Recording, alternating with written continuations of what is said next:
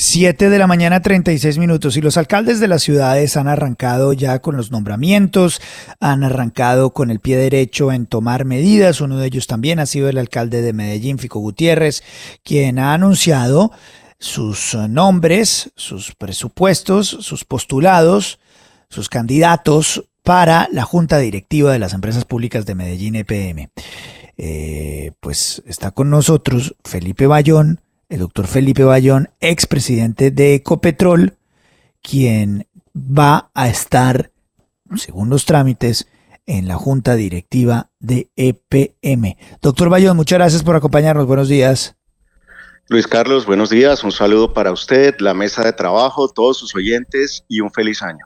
Pues felicitaciones. Ese es un regreso a las huestes del trabajo, pero además una persona con sus características, con su experiencia, con su visión a ser parte de la junta directiva de EPM, pues es un, es un gran logro y además un gran lujo para, para EPM. Felicitaciones.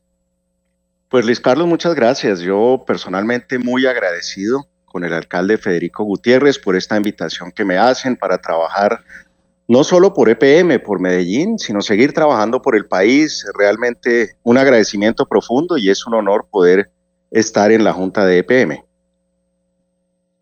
Ya lo habíamos dicho aquí en la aquí en la FM, lo habíamos anticipado que usted estaría en esa junta directiva y como nos dicen, le da un altísimo nivel a la junta de EPM, pero yo quiero saber si usted está eh, digamos, consciente de lo que ha pasado en EPM en este cuatrenio, del gran hueco fiscal que ya fue, además denunciado por el señor John Maya, el nuevo gerente de EPM, y que mucho tiene que ver con Afinia, la que asumió la parte de la energía en el Caribe, en, eh, en Cartagena y en, eh, en Córdoba y en estos otros departamentos. Pues efectivamente hay un trabajo serio que se ha hecho en el empalme en los últimos días. El eh, gerente John Maya ha hecho ya declaraciones sobre dos cosas. Yo creo primero eh, la solidez de la compañía. Y la gente tiene que entender que EPM es una compañía sólida que tiene muy buenos indicadores. Y el segundo punto es que tienen temas de caja. Y habrá que entender desde la junta directiva, habrá que hacer un trabajo pues minucioso, eh, no solo desde el punto de vista del entrenamiento, de todo el proceso de llegar a una junta eh, como la EPM, pues para entender cuáles son esos desafíos, pero también para entender cuáles son las oportunidades. EPM, compañía que quieren los antioqueños y que quiere el país en general, que ha demostrado resiliencia, no solo en Ituango, sino en muchos otros temas, pues yo creo que tendrá muchísimas oportunidades hacia adelante y eso es parte de lo que queremos eh, poder aportar y ayudar y, nuevamente pues agradecidos con la invitación del alcalde Federico Gutiérrez. Eh, doctor Felipe, yo le tengo aquí un listadito de los chicharrones que ustedes como nuevos miembros de la Junta Directiva tienen que enfrentar en EPM. El primero es que la alcaldía de Quintero le metió casi un billón de pesos a Finia, que ya lo mencionaba doña Darcy. O sea que es ver si esa empresa es viable o no es viable. Dos, Hidroituango. Poner a andar Hidroituango, que es casi el 20% de la generación eléctrica del país y tiene muchos chicharrones desde antes de la pandemia. Tercero, la demanda. La demanda que PM le tiene que pagar a Hidroituango, que es onerosa y que no estaba en cuentas hasta diciembre. La tercera, el tema de Tigo y UNE, que obviamente EPM es Arti Party tiene que definir. Y una que es silenciosa, doctor Felipe, y es el deterioro de la cartera, el pago de servicios públicos en Medellín y en las regiones donde presta ese servicio, pues se ha deteriorado.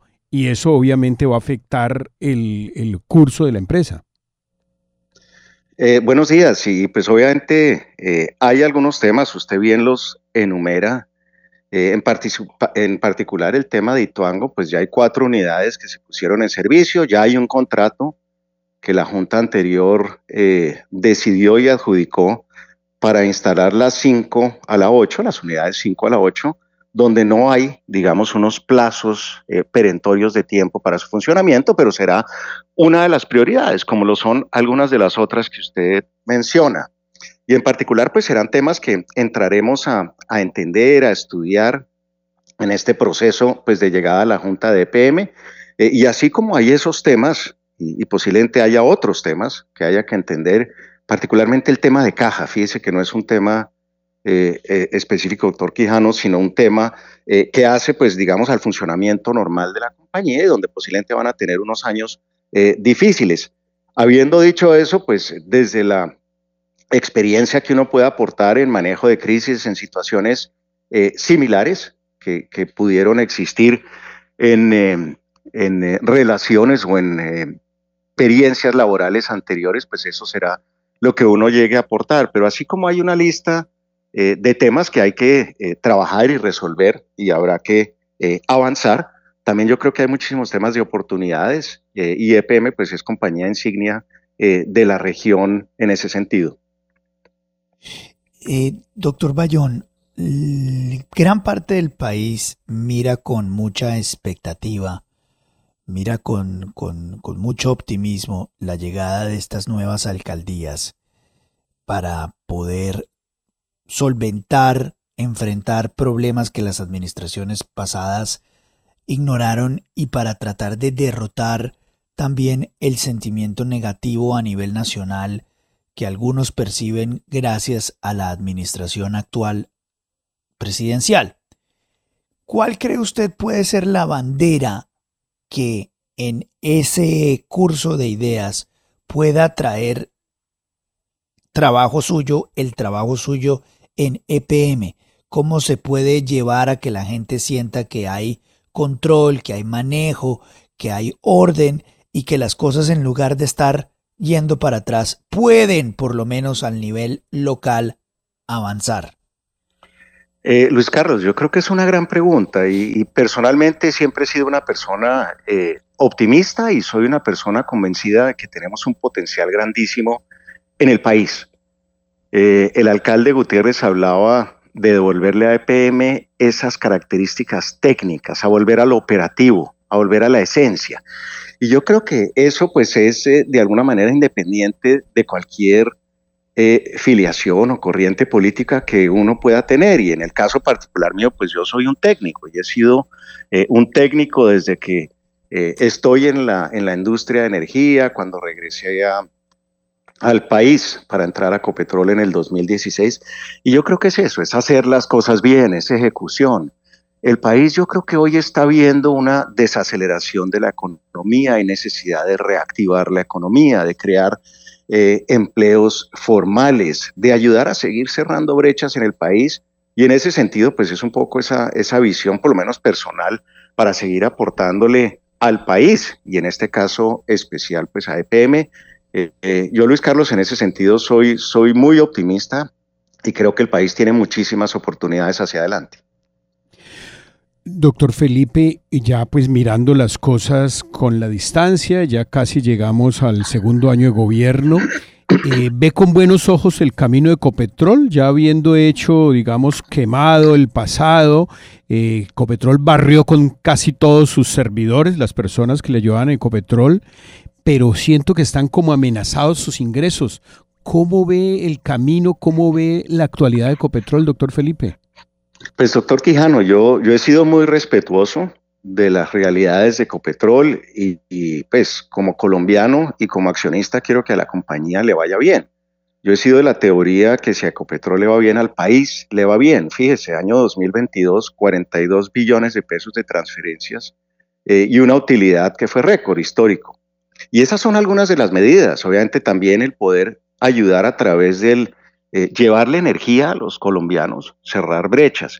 Esperemos a que eh, publiquen por ahí en el marzo, me imagino yo, las cifras del año eh, y a ver pues cómo van las cosas y en ese momento con mucho gusto podremos hablar un poco más en detalle. Yo creo que hay cosas que están funcionando bien, pero sí me preocupa que mucha gente técnica y no solo del nivel de arriba, del nivel del comité directivo, eh, hayan salido porque son personas técnicas con muchísima experiencia, 20 o 30 años, eh, y así lleguen personas muy buenas, pues van a demorar un tiempo mientras eh, entienden los temas y de alguna manera permiten que las cosas no se detengan. Y yo creo que eso lo vamos a ir viendo para bien o para mal en los próximos trimestres en la medida que ellos sigan entregando los resultados. Son las 7 de la mañana, 46 minutos, pues deseándole toda la suerte, doctor Felipe Bayón, en su trabajo, en su nueva designación y nuestros mejores deseos, como siempre, a Medellín y a todo lo que tenga que ver con Antioquia y ese departamento. Le mando un abrazo y gracias por atendernos aquí siempre en la FM. Es usted muy amable, muy gentil.